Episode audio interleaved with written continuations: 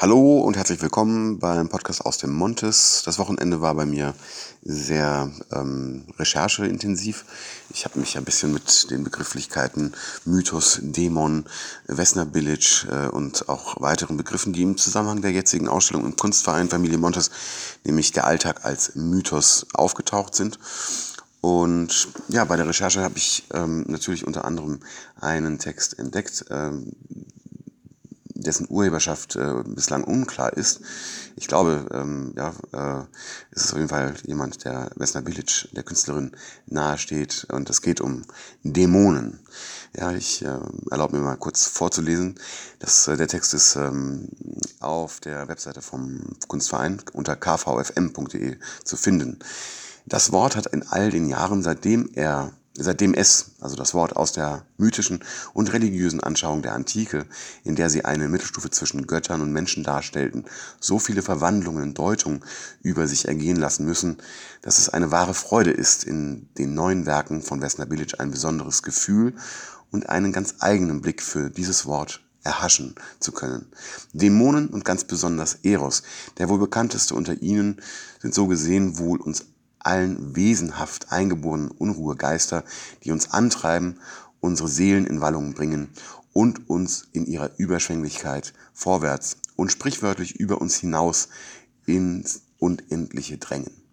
In diesem Lichte sind sie nicht nur großartige Verführer, sondern die eigentlichen Baumeister der Seele, großartige Architekten psychologischer Landschaften. In Wessners Village, neue Ausstellung, der Alltag als Mythos begegnen wir einer ganz heiligen Schar dieser geistigen Scharkschlatten aus Licht und Gegenlicht. Marlon Brando, Rudolfo Valentino, Charlie Chaplin, Mickey Mouse, Oscar Wilde, Shiva und vielen anderen mehr. Ja, das Ganze ist äh, noch begleitet von einem Zitat aus äh, Stefan Zweig, Der Kampf mit dem Dämon, Hölderlin, Kleist und Nietzsche, offensichtlich eine Inspirationsquelle. So gerät jeder, das ist das Zitat, so gerät jeder geistige, jeder schöpferische Mensch unweigerlich in den Kampf mit seinem Dämon. Und immer ist es ein Heldenkampf, immer ein Liebeskampf, der herrlichste der Menschheit. Also so schön, äh, ja, ähm, sich mit äh, ja, um solchen Thema zu beschäftigen. Vor allem, das gebe ich zu, äh, für mich war der Begriff Dämon ähm, vorher immer negativ äh, belastet. So, ich habe mir ähm, ja, ein kleines Experiment erlaubt und habe mir einen Gesprächspartner äh, ja mehr oder weniger eingeladen. Ähm, sein Name ist äh, Herr Je sais tout und ähm, mit ihm habe ich ein bisschen über die Begrifflichkeiten gesprochen. Er ist seines Zeichens äh, interessierter Historiker. Was das bedeutet, kann er euch gleich selber sagen. Ich wünsche viel Spaß und freue mich auf Feedback. Bis dann.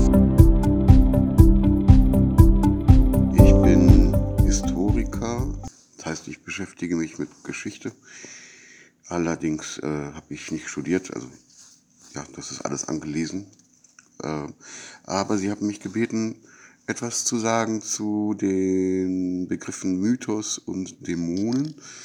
Ja, das ist nicht so einfach, weil die Begrifflichkeiten sich verändert haben im Laufe der Zeit. Aber wie ich sehe, werden sie ja auch und wieder neu interpretiert. Ja, zuerst interessiert mich mal der Begriff Mythos. Was können Sie dazu sagen? Ja, Mythos ist ein ziemlich weiter Begriff äh, und äh, entstammt dem Griechischen. Von da ausgehend gab es dann im Laufe der Zeit, insbesondere äh, als die Kirche noch sehr großen Einfluss hatte, diverse äh, Veränderungen des Begriffes. Die Künstlerin hat selbst äh, darauf hingewiesen. Ich habe mir da diese, dieses erste äh, Video angesehen, wo sagt, äh, Dämon und, und Mythos, das, das sind äh, grundsätzlich positiv besetzte Begriffe äh, gewesen. Ähm, Dämon insbesondere ähm, eine Zwittergestalt, ein, eine, eine, eine Kombination aus Mensch und aus ähm, Gott, äh, beziehungsweise einem göttlichen Wesen. Nicht den Gott, den wir heute kennen. Früher gab es ja, wie Sie vielleicht wissen, ähm, den sogenannten Polytheismus. Das heißt, man glaubt an mehrere Götter und diese Götter, die haben auch durchaus ähm, sich dem Sex hingegeben, auch mit Menschen. Äh, ja, unglaublich, wenn man sich das vorstellt. Und da kam es dann eben zu korporellen Akten, äh, wo der Gott äh, eine, ein menschliches Wesen begattete. Und daraus sind dann eben diese Halbwesen, auch Dämonen genannt, entstanden. Gar nicht negativ konnotiert, ähm, sondern eher positiv, weil es ja dem Menschen auch, äh, auch äh, die äh, Verbindung zu den göttlichen Wesen entsprechend äh, ermöglicht hat. Also es war möglich, mit einem Gott zu schlafen. Das muss man sich mal vorstellen. Vielen Dank erstmal. Sie haben sich ja jetzt die Bilder angesehen, Sie hatten äh, ausreichend Zeit. Äh, und äh, da würde mich interessieren, ob Sie in den Bildern ähm, Dämonen äh, erkennen, ja, oder den Bezug herstellen zwischen der ähm, expressiven Kunst, die Sie hier vorfinden von der wunderbaren Künstlerin Vesna Bilic und eben dem Begriff Dämon.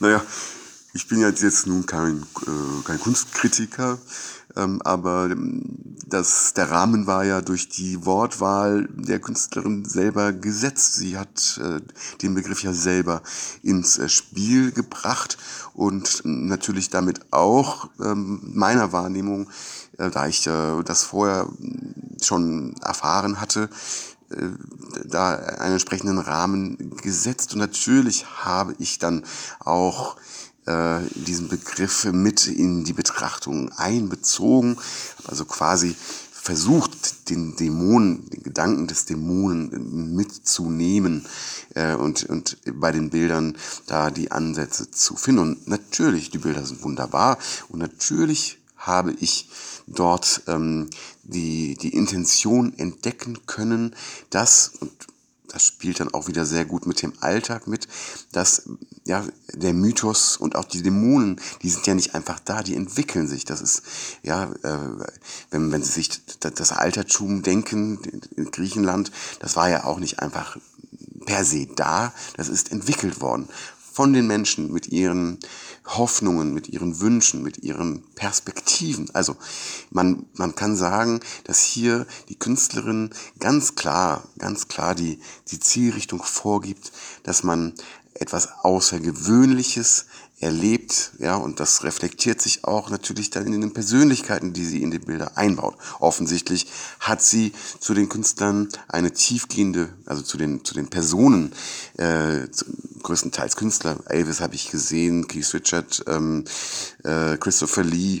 Zu diesen Personen hat die Künstlerin offensichtlich eine enorme Bewunderung und durch die Integration in die Bilder schafft sie eben auch einen gewissen Mythos, ja, um diese Person herum. Möglicherweise war der Mythos schon da, aber ja, ähm, dass, ja, dass sie, dass sie da im Grunde genommen etwas Göttliches, ein, ein, ein, eine göttliche Note reinbringt, indem sie diese Personen ähm, zu Halbgöttern stilisiert. Und wir wissen nicht, ja, ähm, ob es in Griechenland eben ähnlich war. Das waren Fantasien, die entstanden sind und sich manifestiert haben, dann in Persönlichkeiten äh, beziehungsweise in Figuren, ja, die ähm, über die Zeit bis äh, zum heutigen Tage eben diese, diese, diese Idee transportiert haben. Ja, das ist sehr erhellend, was Sie da sagen ähm, und sehr tiefgehend. Äh, wenn ich es aber kurz zusammenfassen darf, äh, einen Dämon kann man ja nicht einfach erschaffen. Also das äh, ähm, würde ja ein bisschen die Zauberkraft äh, hinter diesem Begriff auch nehmen. Ja, und der, der göttliche Bezug fehlt hier auch, jedenfalls bei, bei den ähm, dargestellten Personen, die der Schauspielerei äh, oder dem Musikgeschäft äh, der Gegenwart äh, oder aus dem, aus dem Geschäft der Gegenwart kommen. Ähm, dagegen ja, erscheint es mir schon logisch, wenn ich jetzt den Begriff Mythos vielleicht ähm, mit einem, mit einem ähm, Synonym ersetze, Legende, dann macht das für mich Sinn, weil eine Legende ist für mich etwas, worauf man immer wieder zurückkommt, worauf man, ähm, was einen immer neugierig macht, wo man Dinge hineininterpretiert und mehr wissen will, als man bereits weiß. Ja, und wenn eben eine bestimmte Anzahl von Menschen zusammenkommt, die eben die gleichen Fragen haben, die gleiche Neugier, dann kann daraus eine Legende entstehen. Äh, würden Sie das so bestätigen? Ja, das muss man sehen. Äh, Also ähm, heutzutage fehlt ja ein bisschen der göttliche Bezug in ähm, vielen Dingen, die im Alltag passieren. Deswegen ja, hat die Künstlerin auch nicht gesagt, dass sie hier Dämonen erschafft. Sie arbeitet mit Dämonen. Das heißt, sie ähm, setzt sich mit Dämonen in dem klassischen Sinn, also dem nicht negativ konnotierten Sinn auseinander, lässt sich davon inspirieren ja, und hat selber ja auch als den Hauptdämon, der sie beeinflusst in ihren Arbeiten, das sieht man ja auch hier und da durch durchaus ähm, sexuelle Szenen, die abgebildet sind, ähm, dass äh, ja dort ähm, ja etwas ineinander fließt. Ja? Der Dämon, der sie inspiriert, der sie beschäftigt und den sie dann in die Bilder einbringt, ähm, ja, in Bezug auf, und das ist der wichtige Begriff, der Alltag als Mythos, weil daraus können Mythen entstehen, indem man etwas, was einen so beschäftigt, so beeindruckt, so begleitet, tagtäglich, ja, wird etwas mythisch. Ja, das dauert seine Zeit, natürlich, manchmal zehn Jahre, manchmal hundert, manchmal sogar tausend Jahre. Das wird sich äh, erweisen. Ja, bei Eros, ähm, das ist äh, nicht ganz uninteressant zu wissen.